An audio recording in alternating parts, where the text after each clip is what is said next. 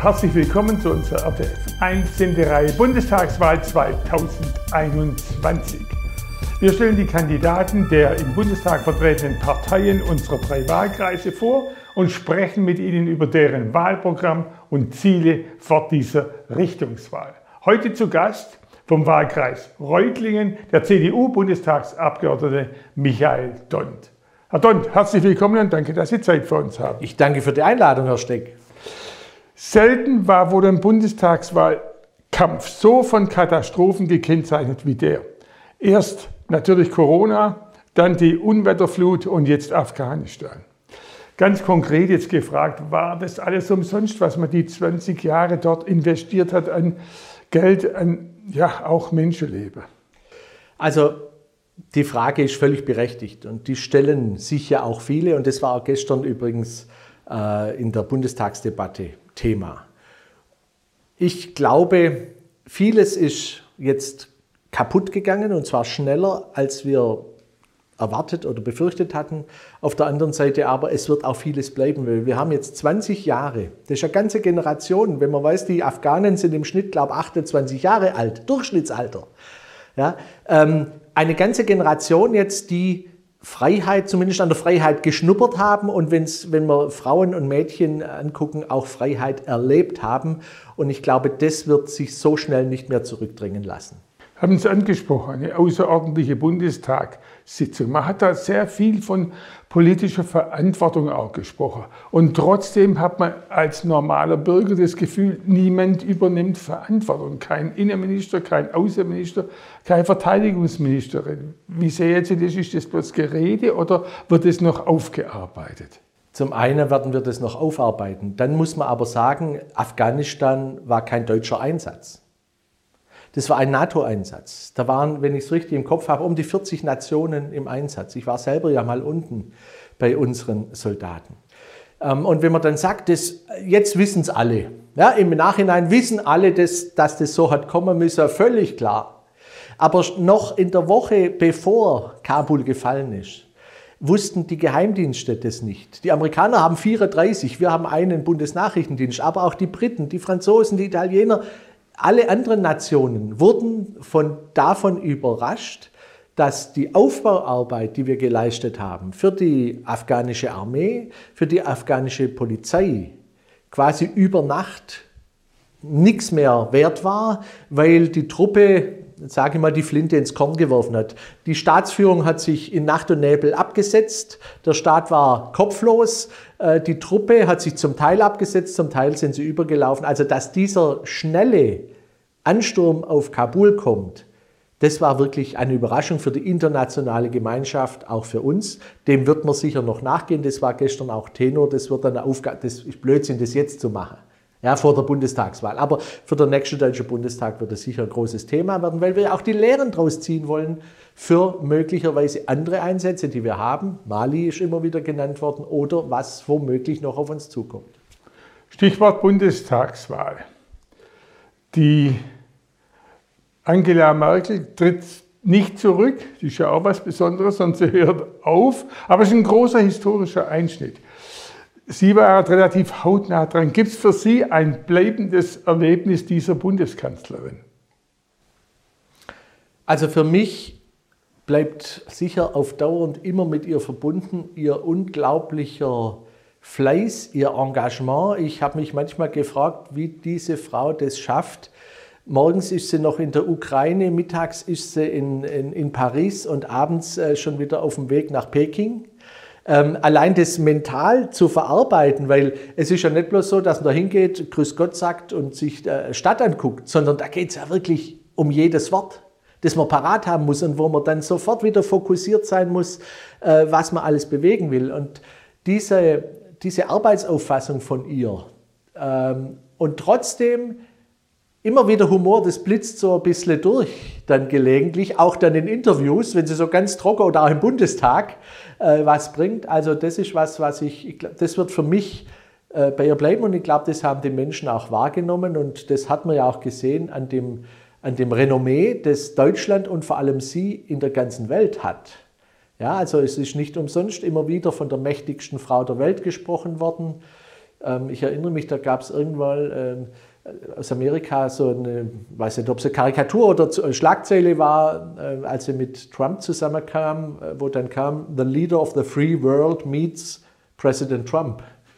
Ja, und dieser Titel Leader of the Free World war ich immer der des amerikanischen Präsidenten. Ich glaube, das, auch das ist ein wichtiges äh, Element von ihr, das übrig bleiben oder hängen bleiben wird, das, das mit ihr in Verbindung bleiben wird. Mit der Bitte um kürzere Antwort, sonst komme ich nicht durch. Wir stehen natürlich nicht nur aufgrund des historischen Einschnittes, sondern überhaupt vor einer Richtungswahl. Auf den Punkt gebracht hat und worum geht's? Es geht darum, wollen wir ein Land haben, in dem es weiterhin die Möglichkeit gibt, auch industrielle Arbeitsplätze zu haben, in Kombination mit Klimaschutz oder wollen wir eine linke Republik? Frau Esken spricht ja klar davon, Rot-Rot-Grün ist ihr Ziel als Parteivorsitzende, äh, wo es eben darum geht, möglichst viel Geld auszugeben und holen holt man es dann irgendwo. Wir erinnern uns, als die CDU damals angefangen hat, bei über 5 Millionen Arbeitslosen, das war das Erbe einer rot-grünen Politik. Und das, um das geht's. Gibt natürlich seitens der CDU einen Slogan, Deutschland gemeinsam machen, klingt sehr allgemein. Ich will es ein bisschen konkreter abfragen. Sie sind Experte für Verkehr, Infrastruktur und Tourismus und für Sie ist wahrscheinlich besonders wichtig das Thema Mobilitätswende unter dem Schrägstrich Klimaschutz. Wie soll die Ihrer Ansicht nach bestmöglich aussehen? Indem genau das, Sie haben es dankenswerterweise angesprochen, gemeinsam machen. Indem wir eben alle betrachten und nicht nur aus einem städtischen Blickwinkel, einem großstädtischen Blickwinkel, wie manche unserer Mitbewerber sehr stark aufgestellt sind, den ÖPNV über alles stellen, der ist wichtig. Ich kämpfe für den, ich bin da auch äh, zuständig dafür. Ja? Aber trotzdem muss ich eben feststellen, dass ich in Zeiningen, in Upflamöhr oder auch in anderen Gemeinden auf der Alp andere Voraussetzungen habe. Und deshalb braucht man auch weiterhin neben dem ÖPNV die individuelle Mobilität. Und da setzen wir eben nicht nur auf die Batterieelektrik bei Fahrzeugen, wir müssen klimaneutraler werden, wir setzen auch auf Wasserstoff, wir setzen auch auf flüssige Kraftstoffe. Das ist unser Ansatz, dass man eben nicht nur ein Thema ideologisch befrachtet nach vorne schiebt, sondern dass man die Möglichkeiten, die Innovationskraft auch unserer Unternehmen mitnehmen. Was ich auch gefunden habe, ein Zitat von Ihnen, Herr Don, wir müssen in Deutschland und Europa stärker als früher darauf achten, die Produktion wichtiger Güter hier zu haben, um Versorgungsengpässe bei Störung oder Unterbrechung sozusagen der Welthandelsrouten auszugleichen. Das ist doch die eine große Lehre aus Corona. Ja. Da ging es um Masken, da ging es um Medikamente. Ja, aber jetzt sehen wir es doch bei den Chips für die Autos. Ja. Wir sehen es beim Holz überall. Wenn in China jetzt ein paar Häfen zu sind und die Container nicht mehr rauskommen, dann kann ich diese Container, weil sie nicht in Europa ankommen, nicht in Europa befüllen, um sie nach Amerika weiterzuschicken. Wir müssen wieder stärker ich spreche mich nicht für Abkapseln aus. Aber wir müssen eben solche Versorgungsthemen im Auge behalten. Und wenn Sie dann sehen, dass zum Beispiel Daimler jetzt sagt, wir müssen auch eigene Batteriefertigung hier in Europa aufstellen, damit wir eben nicht nur die Wertschöpfung, was ja richtig ist, sondern eben auch diese Versorgung und vor allem das, wie produziert wird, in der Hand haben. Und das müssen wir in Zukunft stärker im Blick haben. Die Umfragewerte für die CDU sind im Augenblick am Sinken. Die SPD hat nicht nur aufgeholt, ist fast gleich auf. Ähm, wie sehen Sie die Situation diesbezüglich? Äh, was kann man da tun, um, ja, Sie waren damals für Markus Söder, und nicht von Armin Laschet. Ich habe von Herrn Söder folgendes Zitat gefunden. Es geht nicht mehr darum, wie wir und mit wem die Union regieren wird, sondern darum, ob wir überhaupt regieren werden. Ich habe jedenfalls keinen Bock auf Opposition. Das kann ich unterschreiben. Äh, da hat er völlig recht, auch mit seinem letzten Satz. Mein Ansatz ist es, rauszugehen, die Menschen zu überzeugen. Ja? Indem ich mit ihnen spreche, indem er auch klar macht, wofür wir stehen, aber auch aufzeigt, wofür, was die Alternative ist. Und ich halte deshalb auch unseren Kandidaten für geeignet. Er hat gezeigt in Nordrhein-Westfalen, Armin Laschet, was er kann, dass er ein guter Ministerpräsident ist, dass er vor allem dieses Thema Industrie und Klimawende Ja, Nordrhein-Westfalen ist im Westen das Braunkohleland. Das ist eine große Herausforderung und das bringt er hin. Er bringt die innere Sicherheit hin, wenn man das äh, verfolgt mit Herbert Reul. Also, dass wir eigene Angebote, auch ein gutes Personal haben. Auch Friedrich Merz ist ja mit an Bord, der bei uns im Land auch sehr beliebt ist. Ähm, und auf der anderen Seite eben darstellt, was die Alternative ist. Wo klar angesprochen wird, Rot, Rot, Grün ist für manche das große Ziel und das sehen wir eben in der Republik auch, was dabei rauskommt. Wir haben es jetzt wieder gesehen, die Linken nicht mal diesen humanitären Einsatz in Afghanistan als Partei mittragen können. Ähm, also dafür, das muss man aufarbeiten und ich glaube, das hilft auch, weil es jetzt ein, es wird wieder deutlich, wollen wir eine linke Republik oder wollen wir eine bürgerliche Unterführung der Union?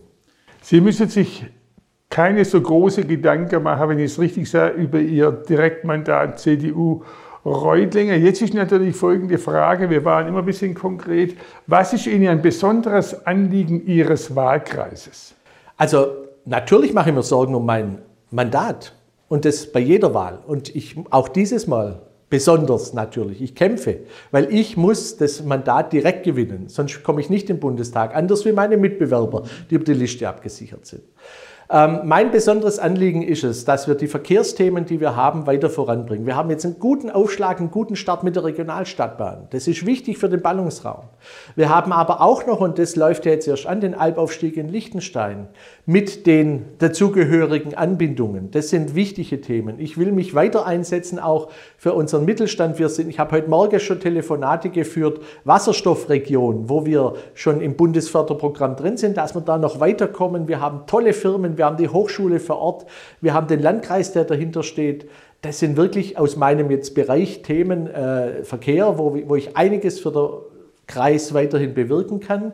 Auch im Tourismus, wenn Sie sehen, wie es die Hotellerie, die Gastronomie erwischt hat, auch da bin ich, sehe ich mich als starken Partner für den DEHOGA und auch für alle anderen und das will ich gern weiter tun führt uns nahtlos zum abschließenden Promotion-Block, den hier jeder Kandidat kriegt. 30 Sekunden. Warum sollen die Wählerinnen und Wähler am 26.09. die CDU und Michael Dont wählen?